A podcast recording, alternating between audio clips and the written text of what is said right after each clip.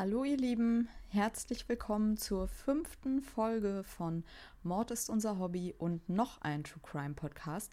Ich freue mich, dass ihr heute wieder mit dabei seid nach der Pause und möchte heute von einem Fall berichten, der mich echt aus verschiedenen Gründen sehr beschäftigt hat. Es ist ein Fall, bei dem es um die verschiedene Lesbarkeit von Verbrechen geht und darum, inwieweit ein Täter oder in diesem Fall eine Täterin auch gleichzeitig Opfer sein kann. Ist eine Täterin immer weniger schuldig, wenn sie vorher zum Opfer wurde? Und zählt ein Opfer weniger, wenn es später selber Schmerz zufügt? Ich möchte mich daher heute auch weniger mit den Taten an sich beschäftigen, sondern eher ein besonderes Augenmerk auf den Werdegang der Person, auf den Strafprozess und auf die Rollen der Medien in diesem Fall werfen. Eileen Warnos erschoss innerhalb eines Jahres mindestens sieben Männer und wurde als vermeintlich erste Serienmörderin zu einem Medienphänomen möchte voranschicken, dass ich von jetzt an äh, immer von Eileen sprechen werde. Nicht, weil ich mich mit ihr identifiziere oder ihre Taten verharmlosen möchte, sondern in erster Linie, weil der Nachname auf Dauer wirklich anstrengend auszusprechen ist. Also bitte seht darin jetzt keine Verharmlosung, dass ich sie mit Vornamen anspreche. Eileen ähm, wurde sehr gehasst, aber sie wurde auch sehr gefeiert und teilweise zu einer Heldin stilisiert und zwar als eine Art Rächerfigur für unterdrückte und missbrauchte Frauen. Wer war diese Frau und warum spaltet sie die Meinung der Menschen so sehr? Liegt es daran, dass sie in vielen Bereichen nicht ein konventionelles Frauenbild erfüllt? Daran, dass sie eine lesbische Beziehung führte, als Prostituierte arbeitete und offen zugab, dass sie Männer hasste? Oder war sie vielleicht ein lebendiges Zeugnis für alles, was in der Gesellschaft schief lief? Mord ist unser Hobby.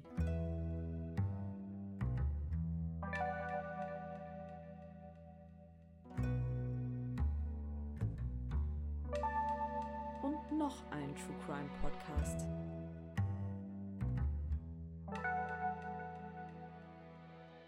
Weibliche Serienmörderinnen sind wirklich relativ selten also liegen immer in der Minderheit und Frauen sind auch generell in jeder Kriminalstatistik deutlich seltener aufzufinden als Männer. Und in den allermeisten Fällen ist es ja auch so, dass Frauen aus anderen Gründen zu Täterinnen werden als Männer. Die Befriedigung des Geschlechtstriebs oder Mordlust sind wirklich sehr, sehr seltene Motive im Falle von Frauen. Eher haben ihre Taten pragmatische Gründe oder sind extreme Lösungen für Konflikte. Ich denke da also zum Beispiel an die misshandelte Ehefrau, die nach jahrelangem ähm, Missbrauch durch ihren Mann zurückschlägt, quasi als letzte Lösung. Ansonsten sind es in vielen Fällen auch Frauen. Äh, ach Mist.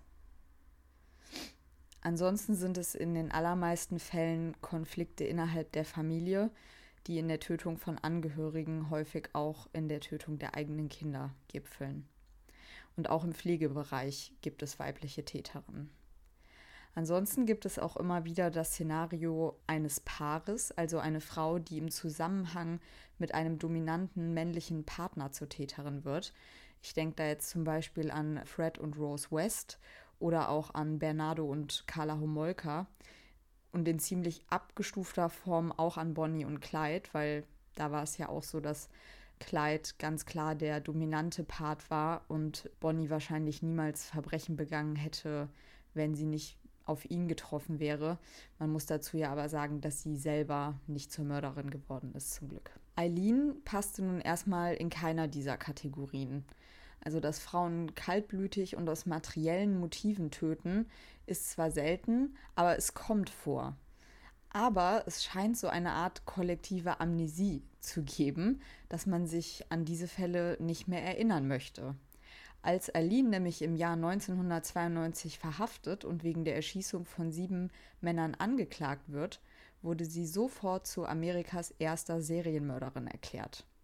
Und das entsprach eben nicht ganz der Wahrheit, denn nur wenige ähm, Jahre zuvor war beispielsweise Dorothea Puente verurteilt worden, die nachweislich mindestens drei Menschen getötet hatte, um sich finanziell zu bereichern. Aber die Medien stürzten sich wie wild auf Aline, als wäre sie ja eine neue Schlangenart. Und selbst Krimin äh, Kriminologen argumentierten, dass Bonus anders sei. Also die erste Frau, die eine Waffe benutzte, hieß es auch teilweise. Und die erste, die sich völlig fremde Opfer ausgesucht hat. Aber auch das entspricht nicht der Wahrheit. Was ist es also, das Alins Sonderstellung in den Medien ausmacht? Ich denke, um der Antwort näher zu kommen, müssen wir da wieder ganz am Anfang starten. Und ich finde das ja auch immer essentiell, die Kindheit und Jugend zu betrachten, damit man die Verbrechen dann auch wirklich einordnen kann. Ich habe ja schon in Folge 2 und 4 bei Honka und Henry Lee Lucas über desaströse Kindheitsgeschichten gesprochen. Ich würde aber echt sagen, Eileens Kindheit und Jugend ist mindestens genauso schrecklich, wenn nicht sogar noch schrecklicher. Also beim, äh, bei der Recherche erschien es mir wirklich grausam, dass eine einzelne Person in diesem jungen Alter schon so viele Schicksalsschläge verkraften musste. Es ist eine Geschichte vom Verlassenwerden, von Gewalt, von Alkoholmissbrauch, Verlust und Chancenlosigkeit auch hier. Eileen Carol Pittman wurde am 29. Februar 1956 in Troy, Michigan geboren und hatte einen der schlimmsten Starts ins Leben, den man sich vorstellen kann. Ihr Vater, Leo Dale Pittman, war ein Psychopath mit einer Vorgeschichte von Gewalttätigkeit. Er war dafür bekannt, dass er ein verdrehtes Spiel spielte, zum Beispiel, bei dem er zwei Katzen am Schwanz zusammenband und sie dann über eine Wäscheleine warf, um sie kämpfen zu sehen. Bei ihrem Vater wurde dann auch Schizophrenie diagnostiziert und Aline hat ihn selber nie kennengelernt, da er verhaftet und wegen Kindesmissbrauch angeklagt wurde bevor sie geboren wurde. Im Jahr 1969 erhängte er sich hinter Gittern. Eileens Mutter, Diane Warnes, war erst 15 Jahre alt, als sie Eileens älteren Bruder Keith äh, zur Welt brachte. Zwei kleine Kinder großzuziehen, während sie selbst ja noch ein Teenager war, das war zu viel für Diane und sie ließ ihre beiden Kinder bei ihren Großeltern. Also ja, hat ihre Kinder verlassen, kann man nicht anders sagen. Das war jetzt nicht so, dass sie die zu den Großeltern gegeben hat und selber mit da gewohnt hat und sich noch gekümmert hat und nur Unterstützung brauchte, sondern sie war dann auch einfach weg. Und das war für Eileen und ihrem Bruder der Anfang eines Lebens ohne Liebe. 1960 wurden Eileen und ihr Bruder von den Großeltern mütterlicherseits, und zwar Laurie und Britta Warnes, dann auch adoptiert aber die Dinge sollten sich nicht bessern. Die Großeltern ließen die Kinder nämlich auch in dem Glauben aufwachsen, sie seien ihre echten Eltern. Und sie setzten ihnen vielen grausamen Schlägen aus. Schon in jungen Jahren wurde Eileen mit einem Gürtel geschlagen, während sie sich über einen Tisch beugte. Außerdem musste sie sich nackt mit dem Gesicht nach unten auf das Bett legen, wo sie mehrfach geschlagen wurde. 1962 erlitt Eileen bleibende Narben, als sie und ihr Bruder anfingen, mit Feuerzeugbenzin zu experimentieren und ja, kleine Brände gelegt haben. Sie erholte sich zwar, aber die Narben blieben lebenslang in ihrem Gesicht sichtbar. In der Schule wurde sie wegen dieser Narben halt auch gemobbt und hatte es ohnehin schon schwer, Freunde zu finden. Und als sie dann zwölf Jahre alt war, fand sie heraus, dass ihre Großeltern nicht ihre wirklichen Eltern waren. Je mehr sie sich gegen ihre Großeltern auflehnte, desto stärker wurden die Schläge.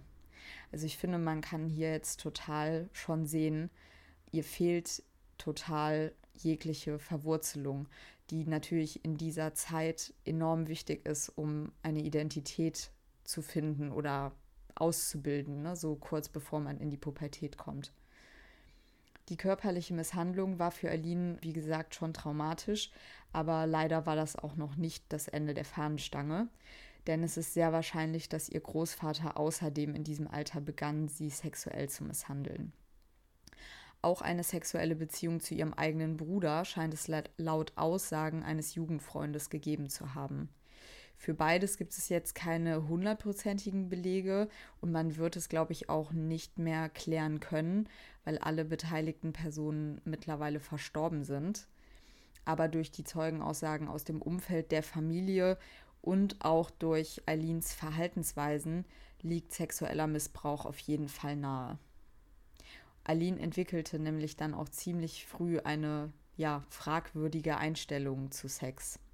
Sie bot in der Schule Jungen Sex im Austausch für Kleingeld oder Zigaretten an. Und das Geld, das sie dann in jungen Jahren schon mit dem Verkauf ihres Körpers verdiente, verwendete sie dazu, um Alkohol und Drogen zu kaufen.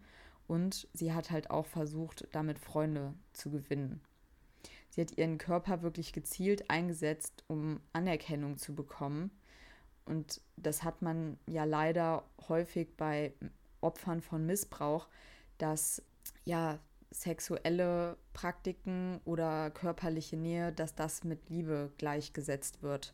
Und ja, es ist leider ein typisches Verhalten eines Missbrauchsopfers. Die Aufmerksamkeit und Wertschätzung, die sie sich so verzweifelt wünscht, bleibt ihr aber verwehrt. Also könnt ihr euch ja vorstellen, dass man dadurch nicht gerade beliebter wird, dass man ja den Jungs irgendwie sexuelle Dienstleistungen quasi anbietet. Ich habe sogar gelesen, dass sie von den Kindern aus ihrer Klasse oder ihrer Stufe dann von einer Party geschmissen wurde, die sie quasi selber organisiert hat und die anderen Kinder eingeladen hat. Also man sagt echt nicht umsonst, dass Kinder grausam sind. 1970 im Alter von 14 Jahren wurde Eileen schwanger und kam in ein Heim für unverheiratete Mütter. 1971 wurde ihr Sohn dann sofort zur Adoption freigegeben. Und da es sich um eine geschlossene Adoption handelte, ist sein Verbleib auch bis heute unbekannt. Wer der Vater des Kindes ist, war jetzt auch nicht zweifelsfrei geklärt, denn es wurde gemunkelt, dass es ihr Großvater Laurie Warnes sein könnte. Eileen sagte aber später aus, dass es ein älterer Mann aus der Nachbarschaft gewesen sei, ähm, der wohl auch irgendwie mit ihrem Großvater befreundet war und der sich ihr aufgedrängt hatte.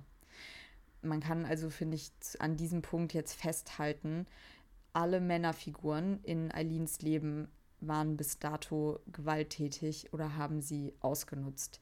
Niemand hat ihr Anerkennung oder Zuneigung gezeigt und es war auch wirklich niemand da, an dem sie sich hätte ein Vorbild nehmen können. Allerdings auch äh, keine Mutterfigur. Auch Britta Warnes, ihre Großmutter, war alles andere als herzlich. Und ich glaube, das kann man jetzt sich gut vorstellen, dass sie ihr ganzes Leben lang immer das Gefühl hatte, dass sie komplett auf sich allein gestellt ist. Und das bestätigt sich jetzt auch. Im selben Jahr, in dem Eileens Sohn dann zur Adoption freigegeben wurde, starb ihre Großmutter Britta an Leberversagen. Man vermutet, dass sie ähm, in den letzten Jahren begonnen hatte, stark zu trinken, um die Probleme im Haushalt ja, zu bewältigen oder zu verdrängen. Also zum Beispiel Eileens ungewollte Schwangerschaft oder auch, dass Keith ständig die Schule geschwänzt hat. Nach dem Tod der Großmutter wurde Eileen dann wirklich von ihrem Großvater aus dem Haus geworfen und war gezwungen, sich alleine durchzuschlagen. Denn der Großvater gab ihr die Schuld für den Tod seiner Frau. Eileen lebte jetzt vorübergehend im Wald am Ende der Straße, auf der sie aufgewachsen ist. Also sie war 15, hat alleine im Wald gelebt, hat sich prostituiert, um Geld zu verdienen, könnt euch vorstellen, das letzte, was man dann noch durchzieht, ist die Schule. Also die hat sie dann auch abgebrochen. Und die kalten Winter sind dann echt zum Problem für sie als ja obdachlose Person geworden. Sie hat sich dann schon leichte Erfrierungen an Füßen und Händen zugezogen und da war ihr ziemlich schnell klar, dass sie in wärmere Gefilde umziehen sollte, solange sie halt obdachlos ist. Also ließ Eileen sich in Daytona Beach, Florida nieder, und zwar unter dem Namen Lee. Dort jobbte sie nebenbei als Kellnerin. Kurz nachdem sie in Florida angekommen war, erhielt sie dann die Nachricht, dass ihr Bruder im Alter von 21 Jahren völlig unerwartet an Kehlkopfkrebs gestorben war. Da es nun niemanden mehr in ihrem Leben gab, stürzte sie sich von einer gescheiterten Beziehung zur nächsten und hielt sich nebenbei mit kleinkriminellen Delikten über Wasser. Alkohol und Drogen waren in dieser Zeit ja ziemlich verlässliche Begleiter für sie. Ihr Lebenswandel wurde immer selbstzerstörerischer und man kann, glaube ich, auch sagen, dass Eileen jetzt schon Alkoholikerin war. Und es kam dann auch recht schnell zu einem ersten Gefängnisaufenthalt, weil sie aus einem fahrenden Auto heraus eine Pistole abgefeuert hat und sie musste für ungefähr ein Jahr ins Gefängnis.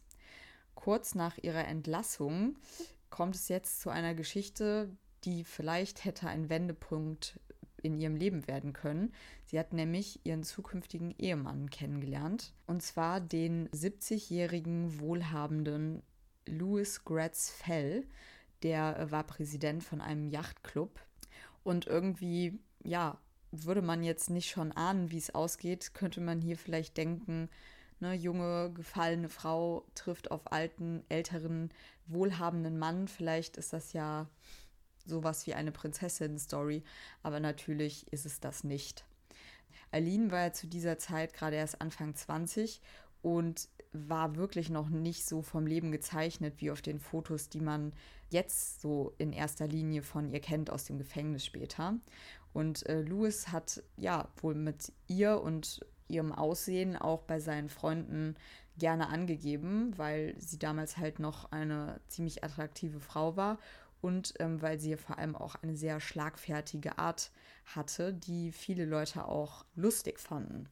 Auf einmal war Aline also in einer deutlich älteren und vor allem einer gut betuchten Gesellschaft unterwegs und das war ja wirklich das komplette Gegenteil ähm, zum Leben auf der Straße und zu den anderen Obdachlosen oder Biker-Gangs, mit denen sie so rumgehangen hat. Also alles, was sie bisher kannte, war wirklich das komplette Gegenteil. Und es dauerte dann auch wirklich nicht lange, dass ihr ja ihre alten Verhaltensmuster wieder durchgebrochen sind. Also sie ist immer häufiger irgendwie mit Biker-Gangs losgefahren äh, in die örtlichen Bars, war in viele Schlägereien verwickelt und sie soll wohl auch ihren Mann selber körperlich misshandelt haben, also ihn mit seinem eigenen Stock geschlagen haben, vor allem wenn er sich äh, weigerte, ihr Geld zu geben. Und das war natürlich kein Verhalten, das Louis jetzt lange duldete und so dauerte die Ehe nur ein paar Wochen. Zwei Jahre später ging dann auch schon die nächste Beziehung von Eileen in die Brüche und ich glaube, sie war zu diesem Zeitpunkt einfach total verzweifelt und hatte das Gefühl, es gibt keinen Ausweg für sie mehr. Und sie hat dann auch wirklich einen ähm, Selbstmordversuch unternommen, bei dem sie sich in den Bauch geschossen hat. Den hat sie aber überlebt. Im Jahr 1986, jetzt haben wir also einen guten Sprung gemacht, lernte Eileen dann die 24-jährige Tyra Moore in einer schwulen Bar in Daytona Beach kennen. Und die beiden begannen eine romantische Beziehung miteinander. Für Eileen war es Liebe auf den ersten Blick und sie wollte von nun an alles tun, um Tyra glücklich zu machen. Ich habe am Anfang immer gedacht, dass das Eileen erste äh, lesbische Beziehung gewesen wäre, aber es war wohl so, dass sie bei ihrem ersten Gefängnisaufenthalt auch schon sexuelle Erfahrungen mit Frauen gemacht hat. Also es war jetzt nicht ganz neu für sie. Mm, und Eileen und Tyra haben dann erstmal so ein bisschen wie Nomaden gelebt. Also sie sind nie sesshaft geworden. Sie haben im Laufe der Jahre häufig die Wohnorte gewechselt und haben in Wohnwagen, Motelzimmern und sogar teilweise auch im Wald gewohnt.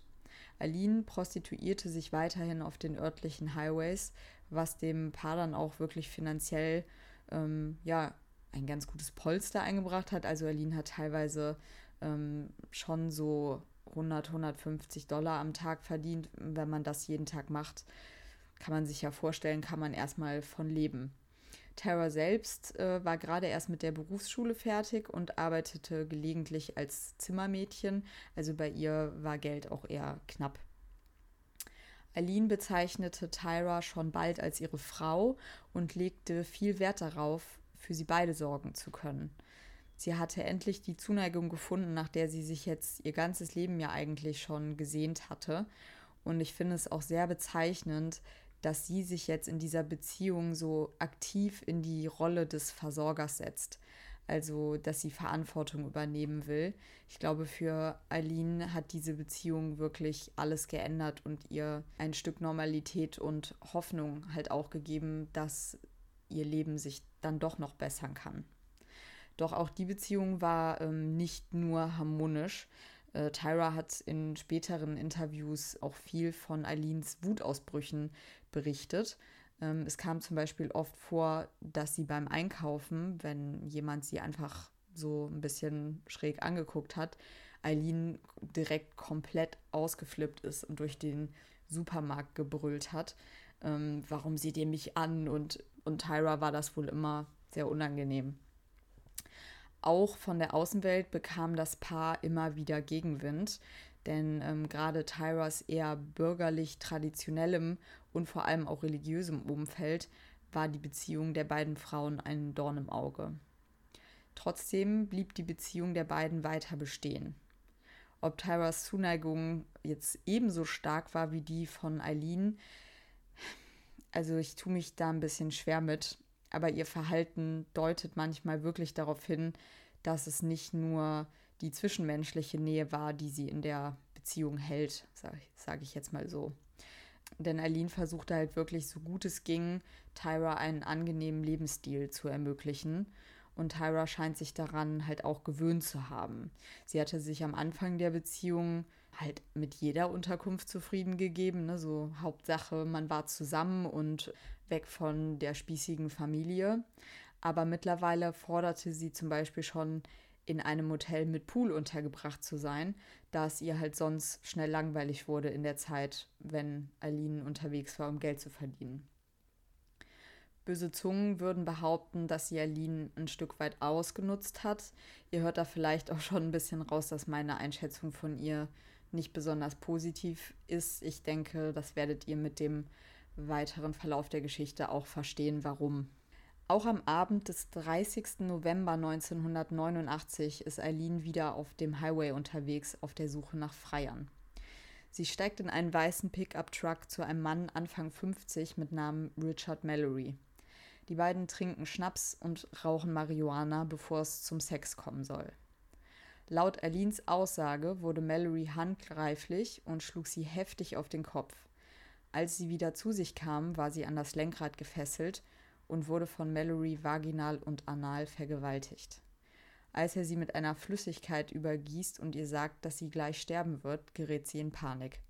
Schließlich gelang es ihr, ihre Waffe aus der Handtasche zu holen, die sie immer zu ihrem Schutz dabei hatte, und Richard Mallory mit drei Schüssen aus ihrer 22er Pistole zu erschießen. Anschließend versteckte sie seine Leiche in den Wäldern und stahl seinen Cadillac. Und hier ist jetzt die ganz große Frage, hat Richard Mallory Eileen vergewaltigt? War diese Tötung von ihm Notwehr? Einiges äh, spricht dafür, denn wie wir heute wissen, war Mallory ein verurteilter Sexualstraftäter und hatte gerade erst eine mehrjährige Haftstrafe wegen Vergewaltigung abgesessen. In jedem Fall scheint dieser Übergriff bei Eileen jetzt wirklich eine Katastrophe auszulösen, als würde ihr komplett eine Sicherung oder ein ganzer Sicherungskasten durchbrennen. Vielleicht war es einfach eine Misshandlung zu viel und der sogenannte letzte Tropfen, der jetzt ein ohnehin schon volles Fass zum Überlaufen brachte. Jedenfalls blieb Richard Mallory nicht das einzige Opfer.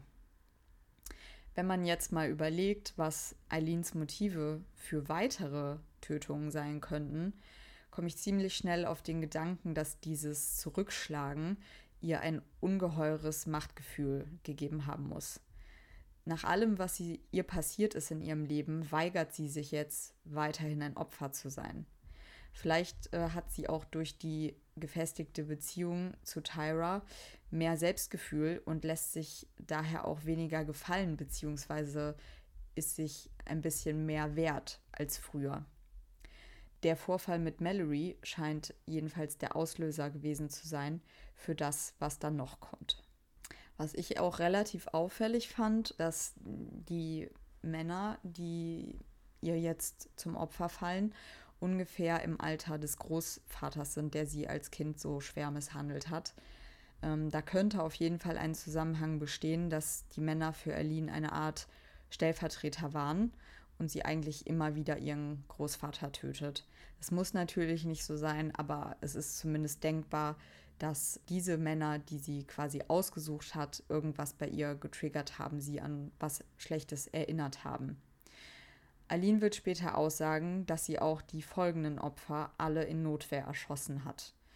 Ob aber wirklich alle Männer, die Aline zum Opfer fielen, ihr gegenüber gewalttätig geworden sind oder es vorhatten, ich denke, das kann eher als unwahrscheinlich gelten, weil ich meine, Ich kann mir schon vorstellen, dass Prostituierte sehr häufig sehr schlecht behandelt werden, beziehungsweise das kann ich mir nicht vorstellen, das ist so.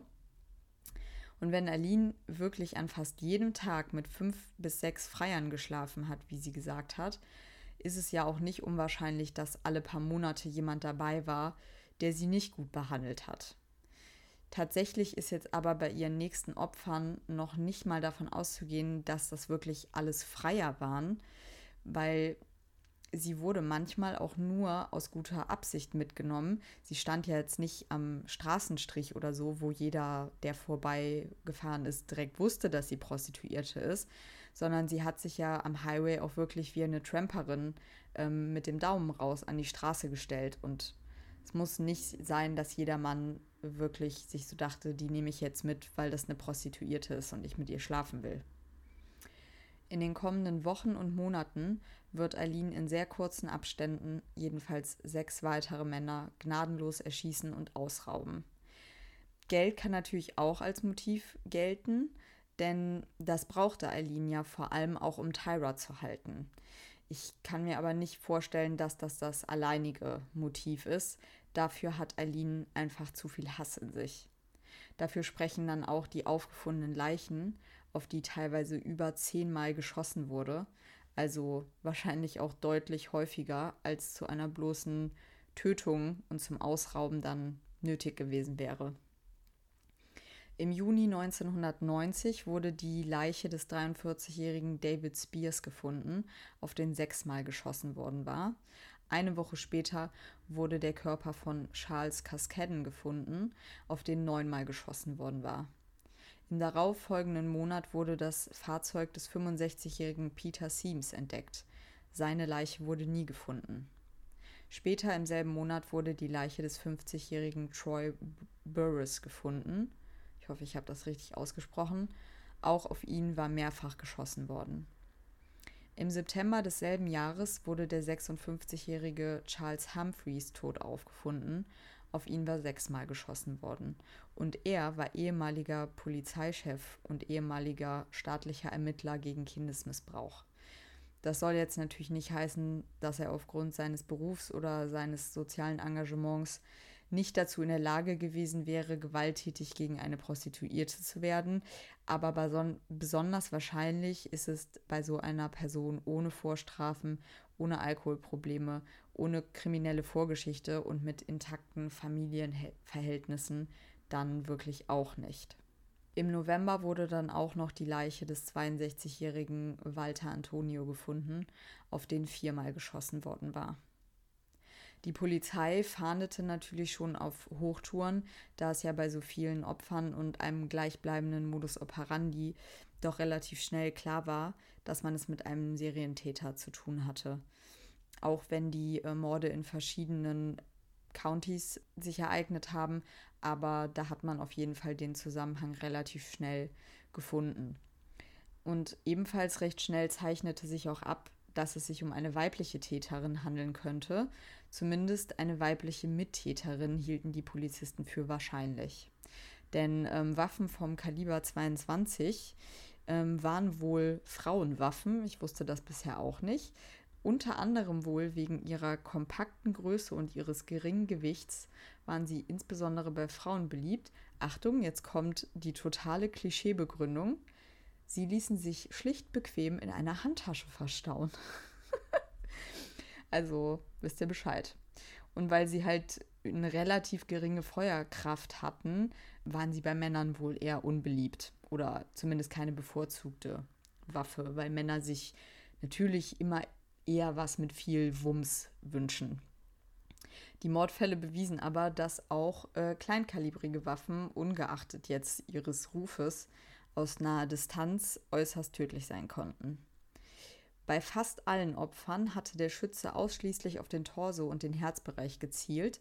Männliche Täter feuerten bei Tötungsdelikten mit Schusswaffen, aber zumindest beim finalen Schuss nach den Erfahrungen der Kriminalbeamten häufig auf den Kopf des Opfers. Der Torso, muss man ja sagen, ist die größte Fläche des menschlichen Körpers und bietet dadurch natürlich auch ungeübteren Schützen die beste Trefferchance. deswegen hat man auch gedacht, es könnte eine Frau sein. Das äh, war jetzt aber kein, ja, also da gab es keine Studien, keine wissenschaftlichen Studien mit Zahlen zu diesem Thema, sondern es war halt einfach ein kriminalistischer Erfahrungswert, auf den die Ermittler sich da verlassen haben. Doch auch Suizide mit Feuerwaffen, das fand ich ganz interessant, bei denen der Frauenanteil höher ist, bestätigten gewisse Geschlechterunterschiede in der Tatausführung, also zumindest in den USA. Männer töteten sich häufig mit einem Schuss in den Kopf, während Frauen bevorzugt auf das Herz bei sich selber zielten, so die Erkenntnis der Polizei. Und das ähm, hat wahrscheinlich was mit einer kulturellen Besonderheit in den USA zu tun, nämlich dass äh, Beerdigungen dort ja häufig im offenen Sarg stattfinden dass eine Schussverletzung, die möglicherweise ne, einem ja das halbe Gesicht irgendwie wegfegt, da ist einem ja klar, dass das auch der begabteste Bestatter irgendwie nicht mehr wegschminken kann. Und Frauen machen sich in solchen Fällen wohl eher Gedanken darüber, wie sie und ihr Verhalten auf andere Menschen wirken. Also Frauen überlegen sich, oh Gott, der arme Bestatter, der das dann versuchen muss wegzuschminken oder meine armen Angehörigen, die mich im offenen Sarg liegen sehen und diesen schrecklichen Anblick ertragen müssen. Als äh, außenstehender Betrachter könnte man ja auch zu der Schlussfolgerung kommen, dass allein schon die nackten Männerleichen auch auf eine weibliche Täterin und einen sexuellen Aspekt der Taten hindeuten. Diesem Detail hat die Polizei wohl aber relativ wenig Bedeutung zugemessen. Und die Ermittler sind nicht davon ausgegangen, dass es zwischen Opfer und Täter zwangsläufig zu Sexualkontakt gekommen war, auch wenn zum Beispiel bei der Leiche von David Spears ein Kondom gefunden wurde und das ja eigentlich für diese Überlegung gesprochen hätte. Am 4. Juli 1990 waren Eileen und Tyra in einen Autounfall verwickelt, und zwar mit einem gestohlenen Fahrzeug, das einem von Eileens Opfer gehörte. Obwohl sie sofort vom Unfallort flüchteten, konnten Zeugen der Polizei Beschreibungen der beiden Frauen durchgeben und mit denen wurden dann Phantombilder erstellt. Und die waren ziemlich gut gelungen, muss man sagen. Für die beiden wurde die Schlinge jetzt also enger und es war eigentlich nur noch eine Frage der Zeit, bis man sie finden würde. Die Polizei stellte bei der Untersuchung des Unfallwagens dann außerdem fest, dass die Fingerabdrücke an der Fahrertür mit den Fingerabdrücken von den Tatorten übereinstimmten und da es von Eileen Fingerabdrücke in der Datenbank gab, weil sie ja schon mal im Gefängnis war, war auch klar, nach wem sie suchen. Nun galt es also, Eileen und ihre Begleiterin zu finden. Erst ein gutes halbes Jahr später, am 9. Januar 1991, wurde Eileen aufgrund eines ausstehenden Haftbefehls in der Rockerbar The Last Resort in Volusia County verhaftet. Sie wurde ohne Kaution festgehalten. Auch Tyra, die die Beziehung zu Aline mehr oder weniger beendet hatte und sich bei ihrer Familie in Pennsylvania zu verstecken suchte, wurde verhaftet. Sie erklärte sich bereit, alles zu gestehen, was sie über die Morde wusste, um im Gegenzug Straffreiheit zu erhalten.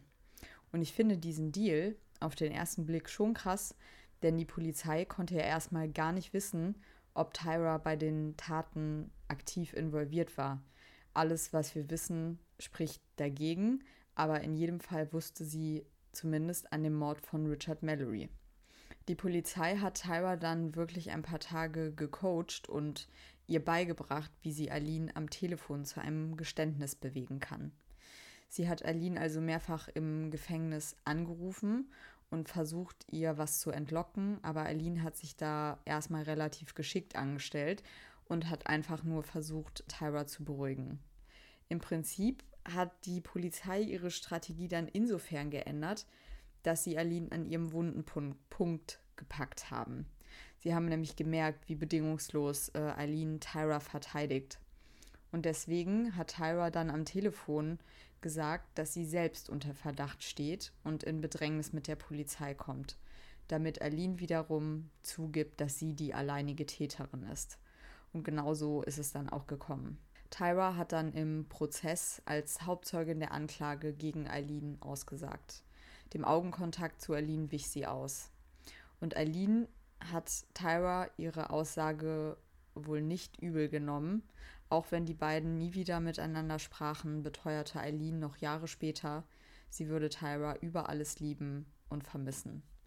Ich glaube, sie war wahrscheinlich wirklich einfach froh, dass Tyra ihr Leben weiterleben konnte.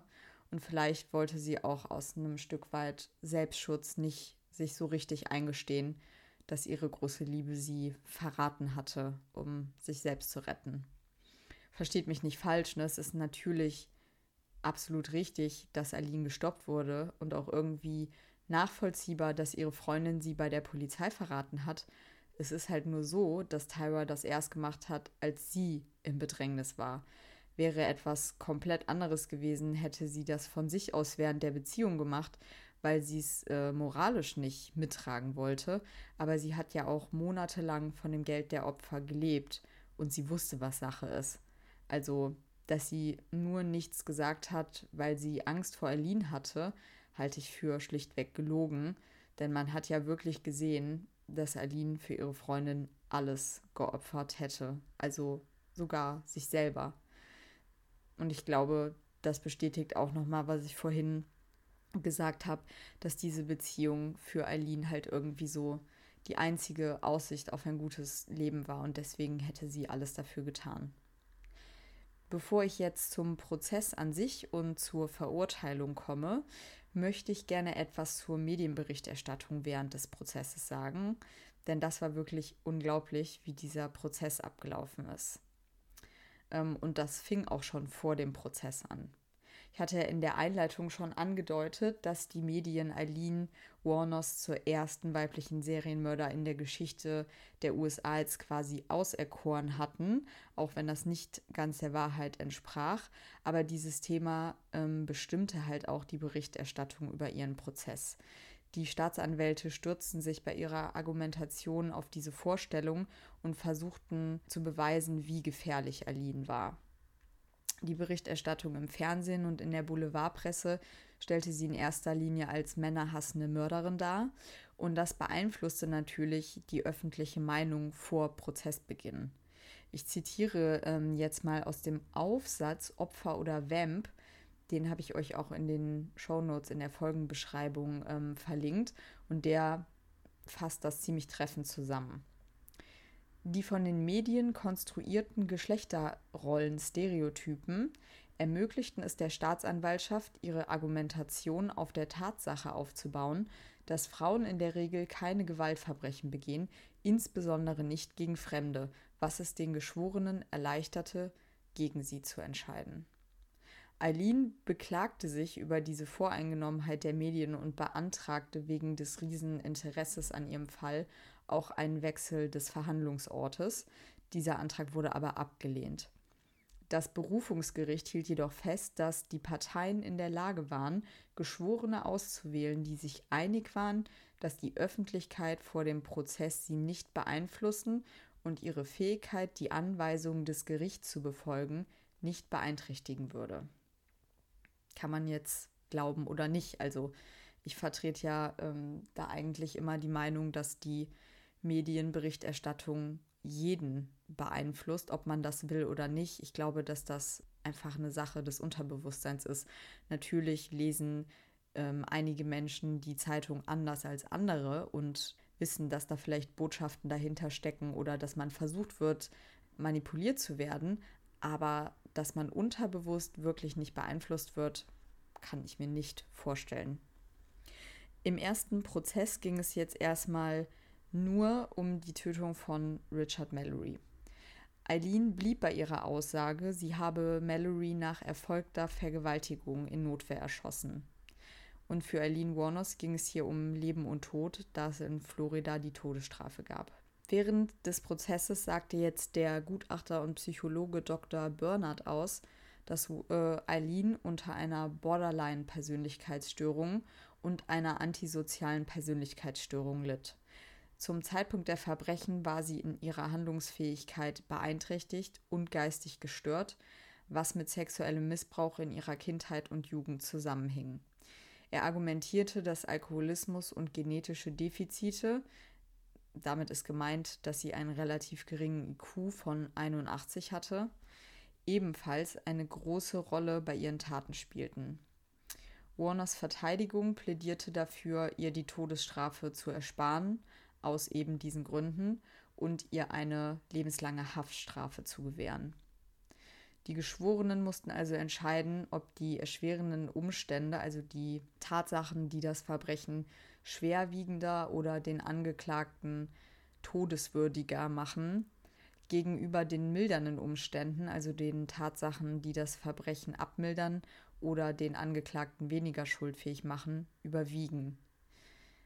Die Geschworenen stimmten mit 12 zu 0 Stimmen für das Todesurteil, da Warnes trotz ihrer psychischen Probleme zum Zeitpunkt der Morde den Unterschied zwischen Recht und Unrecht kannte. Ihre Verteidigung versäumte es dann tatsächlich auch vorzubringen, dass Richard Mallory kurz zuvor eine mehrjährige Vorstrafe wegen Vergewaltigung abgesessen hatte und schon mehrfach wegen sexuellen Vergehen mit dem Gesetz in Konflikt gekommen war. Und mich wundert es halt total, das ist ja keine Information, die man nur schwer herausbekommt, vor allem als ähm, Pflichtverteidiger oder als Verteidiger allgemein. Also wie konnte das nicht auffallen? Aline war sich sicher, dass die Polizei diese Info absichtlich zu vertuschen versuchte, denn es hätte ihre Glaubwürdigkeit der Notwehrargumentation natürlich bestätigt und gleichzeitig hätte es aber halt auch nicht zu dem Bild von einer eiskalten Serienmörderin gepasst. Ja, und dieses Bild wollte die Polizei laut Aline definitiv aufrechterhalten. Nachdem diese Info mit Mallorys ähm, Vorstrafe dann an die Öffentlichkeit durchgesickert ist, gab es aber auch kein neues Verfahren. Also die Strafe blieb bestehen und wurde nicht nochmal neu überdacht. Und bis zum Jahre 92 wird Aline dann wirklich noch, bis zum Jahre 1992 wird Aline dann noch weitere fünf Male zum Tode verurteilt ganz von der Hand zu weisen ist eine gewisse Vorverurteilung durch die Medien, denke ich nicht. Aber man muss natürlich auch sagen, an Alins Schuld gab es keine Zweifel. Ich frage mich aber, ob man vielleicht eher ihr Leben verschont hätte, wenn man ihr geglaubt hätte, dass sie zumindest den ersten Mord aus Notwehr vollbracht hat und dass danach halt in ihr was passiert ist, über das sie keine Kontrolle mehr hatte. Aber der Umgang der Strafverfolgungsbehörden mit den Medien war insgesamt auch wirklich ziemlich fragwürdig. Eileen und ihre Geschichte lösten einen regelrechten Ansturm von Filmemachern und Schriftstellern aus, die alle versuchten, mit der Geschichte einer Highway-Femme fatal jetzt das große Geld zu machen. Das Gerangel um die Rechte an der Geschichte wurde in der Tat dann zu einer eigenen Geschichte. Also mindestens ein halbes Dutzend Produktionsfirmen waren auf einmal auf der Jagd nach den Rechten von etwas, das sie für eines der sensationellsten True Crime-Dramen der nächsten Jahre einschätzten. Dann wurden tatsächlich auch drei Polizeibeamte ähm, von ihren Aufgaben entbunden, weil sie sich auf einen Filmdeal eingelassen hatten. Und Teil dieses Filmdeals soll auch Tyra gewesen sein. Die Beamten behaupteten zwar, sie hätten das aus ganz reiner Absicht, ähm, diesen Filmdeal abgeschlossen, weil sie einfach ihre Version des Falles darstellen wollten und das Geld sollte dann im Anschluss an, den, an die Produktion in einen Opferentschädigungsfonds fließen. Aber so ganz glaubwürdig fand das niemand. Für Eileen war diese Aufmerksamkeit jetzt irgendwie ein zweischneidiges Schwert. Also so sehr sie über die voreingenommenen Medien schimpfte, so sehr schmeichelte ihr doch die viele Aufmerksamkeit, die ihr jetzt entgegengebracht wurde. Und sie witterte auch die Chance, durch den Verkauf ihrer Filmrechte Geld zu verdienen. Nach geltendem Gesetz in Florida war es Aline allerdings untersagt, mit literarischen oder filmischen Darstellungen ihrer Verbrechen Geld zu verdienen. Ähm, ich weiß nicht, ob ihr da schon mal was von gehört habt. Dieses Gesetz äh, heißt Son of Sam Gesetz und wurde erlassen, nachdem der New Yorker Serienmörder David Berkowitz, auch bekannt als Son of Sam, äh, so omnipräsent in den Medien war, dass es halt zu Spekulationen kam, er könnte seine Geschichte an einen Schriftsteller oder Filmemacher verkaufen obwohl Berkowitz das selber geleugnet hat, ähm, dass er da irgendwie einen Deal draus äh, machen wollte, hat die Legislative von New York dann schnell ein Präventivgesetz entlassen, das nämlich diese, ähm, ja, das Verdienen an den Verbrechen quasi verbieten sollte. Das ursprüngliche New Yorker Gesetz wurde dann ähm, in New York zwischen 1977 und 1990 elfmal auch wirklich angewandt. Darunter einmal zum Beispiel gegen Mark David Chapman, den Mörder des Musikers John Lennon. Kritiker dieses Gesetzes argumentierten, das Gesetz verstoße gegen die Redefreiheit und damit gegen den ersten Verfassungszusatz und die Son of Sam Gesetze nehmen viele, vielen Kriminellen den finanziellen Anreiz, ihre Geschichten zu erzählen, von denen einige für die Öffentlichkeit ja auch von großem Interesse seien. Finde ich ganz interessant, da mal drüber nachzudenken. Das äh, Gesetz wurde dann noch einige Male abgewandelt und erweitert, aber es hinderte in seiner damaligen Formulierung ähm, jetzt nicht Angehörige oder Freunde der Täterin daran, an der Geschichte zu verdienen. Das wurde erst später eingeführt. Und so kam es dann zum Beispiel auch, dass Eileens alte Jugendfreundin Dawn wieder den Kontakt zu ihr aufnahm im Gefängnis und die beiden fast täglich Briefe hin und her geschrieben haben. Und diesen Briefwechsel hat Dawn dann später ganz uneigennützig ähm, in einem Buch veröffentlicht. Sogar Eileens Mutter, die sie ja als kleines Kind zu den Großeltern gegeben hatte, kündigte an, ein Buch über ihre Tochter schreiben zu wollen. Fragt man sich, was sie da groß reinschreiben wollte, denn sie kannte ihre Tochter ja eigentlich gar nicht. Aline hatte mittlerweile allerdings auch eine andere Mutterfigur gefunden, nämlich die wiedergeborene Christin Arlene Paul, die Aline kurzerhand adoptierte. Ihre offizielle Schilderung lautete, dass sie ein Bild von Aline in der Zeitung gesehen hatte und an ihren Augen erkannte, dass sie ein guter Mensch sei, der einen Freund brauchte.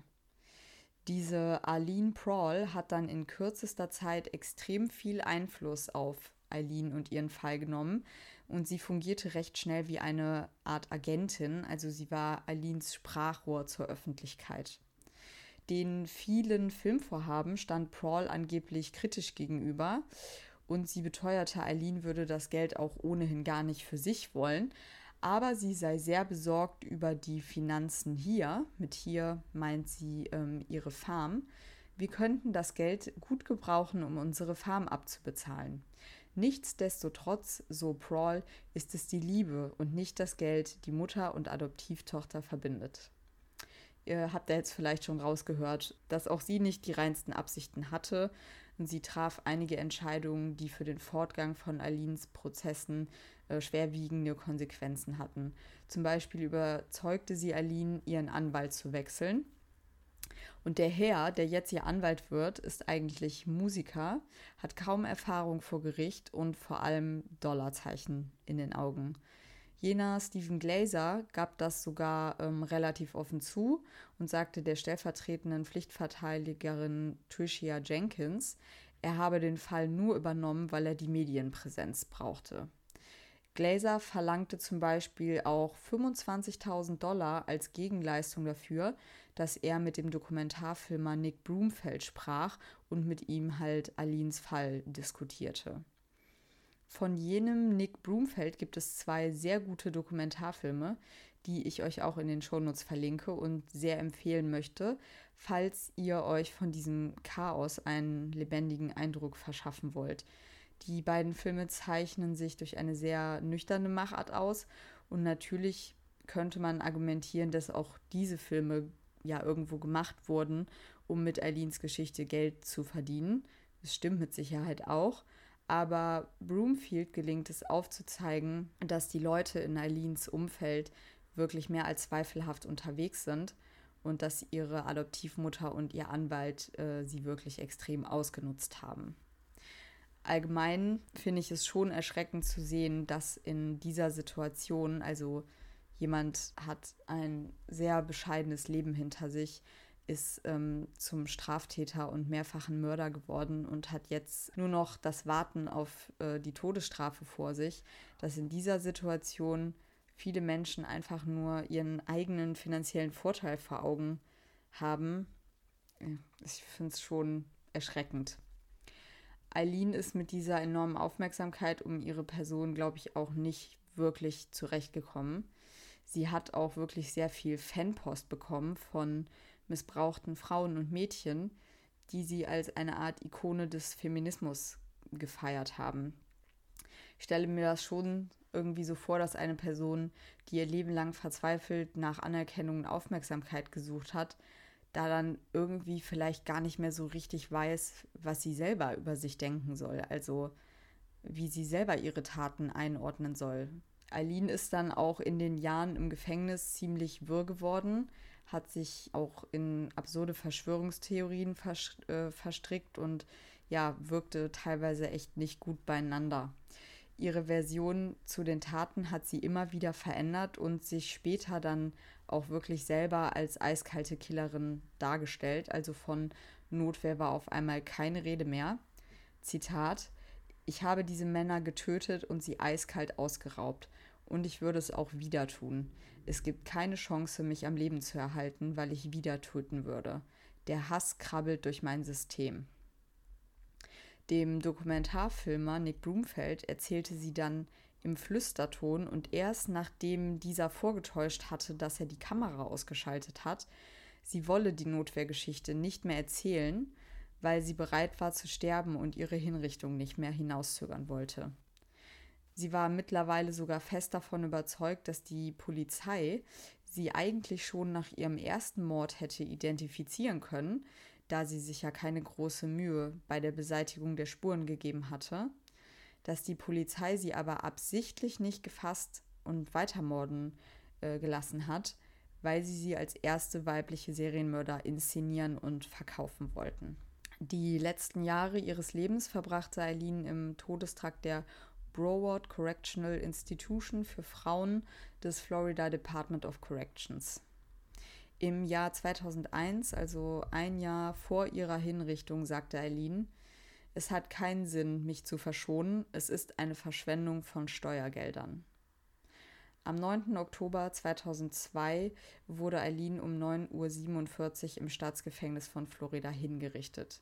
Sie lehnte eine Henkersmahlzeit ab und trank stattdessen eine Tasse Kaffee. Und jetzt, ich habe noch ihre letzten Worte mir hier aufgeschrieben, die gebe ich euch mal mit auf den Weg. Ich habe ehrlich gesagt nicht verstanden, was sie damit sagen wollte. Wenn einer von euch es versteht, würde ich mich sehr über Aufklärung freuen. I just like to say I'm sailing with the rock and I'll be back like Independence Day with Jesus, June 6th, like the movie Big Mother Ship and All, I'll be back. Und tatsächlich ähm, war Eileen bald wieder zurück und zwar auf der großen Leinwand, denn die äh, damals noch sehr junge Regisseurin Patty Jenkins, ähm, die ist unter anderem die Regisseurin von Wonder Woman und glaube ich mittlerweile auch ziemlich gut im Hollywood-Geschäft, adaptierte Eileens Lebensgeschichte in einem Hollywood-Independent-Film. Der Film kam 2003 raus, kurz nachdem Eileen hingerichtet wurde. Das war also sicherlich auch kein Zufall, sondern marketingtechnisch ganz passend. Und vor allem durch den sehr prominenten Cast und den Oscar-Gewinn von Hauptdarstellerin Charlize Theron war der Film dann auch in aller Munde. Vorab vielleicht ähm, zur Einordnung. Monster ähm, könnte man jetzt ja vermuten, könnte ein Horrorfilm sein, ist es aber nicht, sondern eine Mischung aus Drama und Thriller. Trotzdem ist es ein Film, der einen richtig mitnehmen kann.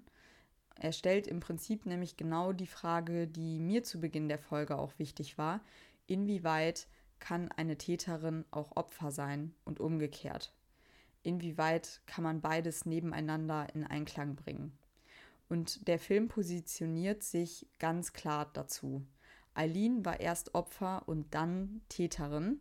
Und der Film glaubt ihrer Darstellung, dass der erste Mord an Richard Mallory in Notwehr geschah, nachdem er sie vergewaltigt hatte. Danach zeichnet der Film es so, dass dieser Mord und das verbundene und das damit verbundene Machtgefühl zu den weiteren Taten geführt hat. Ähm, dem Film wurde vorgeworfen, er mache die Opfer, also die Männer, zu Tätern, aber das finde ich ehrlich gesagt nicht. Denn äh, nur Mallory, der hier aber auch anders heißt, wird als Täter dargestellt. Und das finde ich auch, naja, ich finde, das kann man dem Film nicht wirklich vorwerfen, denn er war ja verurteilter Sexualstraftäter.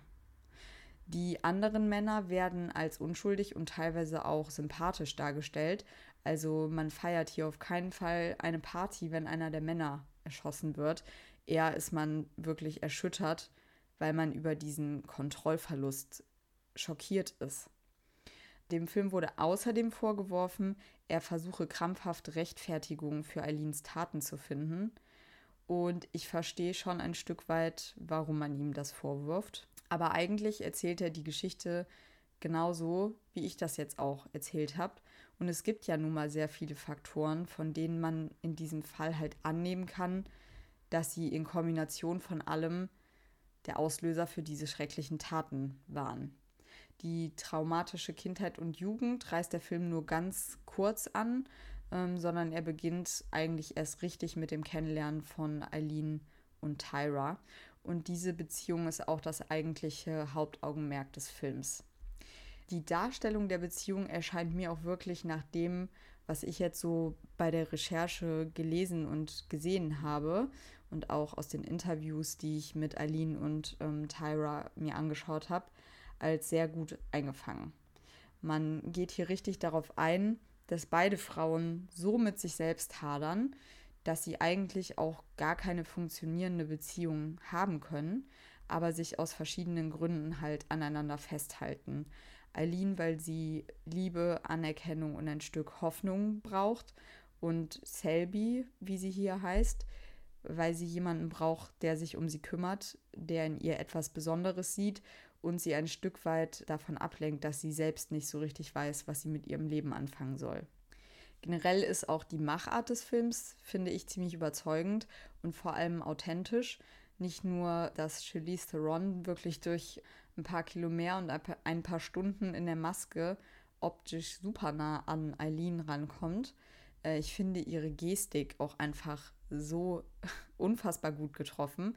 Also Charlize Theron hat wohl zum Üben auch in erster Linie die beiden Dokumentarfilme von Nick Broomfield angeschaut, in denen ja sehr viel Originalmaterial von Eileen vorhanden ist.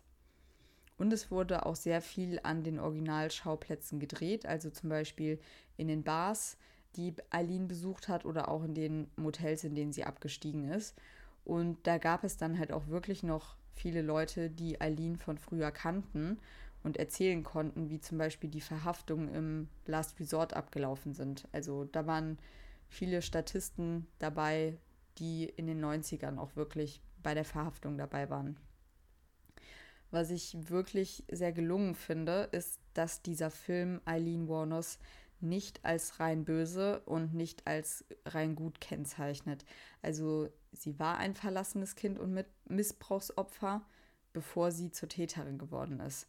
Man kann halt beides sein und man sollte sie keineswegs als Heldin feiern, ihre Vorgeschichte aber halt trotzdem auch nicht vergessen und sie als rein böse Person zeichnen. Ich finde, irgendwie in so einem Fall ist jedes Extrem total gefährlich, weil man halt immer eine Seite außer Acht lässt, wenn man Aline nur als Opfer, nur als Serienmörderin oder im schlimmsten Fall sogar als feministische Heldin zeichnet. Ich finde, Zwischentöne sind wie immer das, was uns Menschen schwerfällt, weil wir halt immer kategorisieren wollen. Aber in diesem Film und in diesem Fall sollte man es vielleicht einfach lassen. Ich persönlich glaube, Eileen Warnes war in vielen Punkten ein Sinnbild für das, was in der Gesellschaft schief lief. Einige wollten das nicht wahrhaben, weil eine Gesellschaft auch immer ein Stück weit die Schuld trägt und verteufelten sie deswegen lieber als asoziale, gnadenlose Mörderin. Andere fühlten sich vielleicht zu sehr mit ihrem Schicksal verbunden und verharmlosten, was danach geschehen ist. Mit der Frage, ob ihr eine Tendenz zu einer Seite habt, das würde mich echt interessieren, entlasse ich euch jetzt aus dieser Folge, die für mich, muss ich echt sagen, in der Recherche echt sehr anstrengend war, weil es einfach ein Fall ist, der mich total mitgenommen hat. Also auch die Fälle, die vier Fälle, die ich jetzt vorher hatte, waren ja allesamt harter Tobak, aber irgendwie bei dem Film, ich sage immer Film, aber irgendwie bei dem Fall, da ähm, war ich jetzt besonders involviert. Ich hoffe, ähm, obwohl es irgendwie anstrengend und traurig war, ihr habt euch dennoch gut unterhalten gefühlt und sage bis bald, wenn es wieder heißt, Mord ist unser Hobby. Ciao.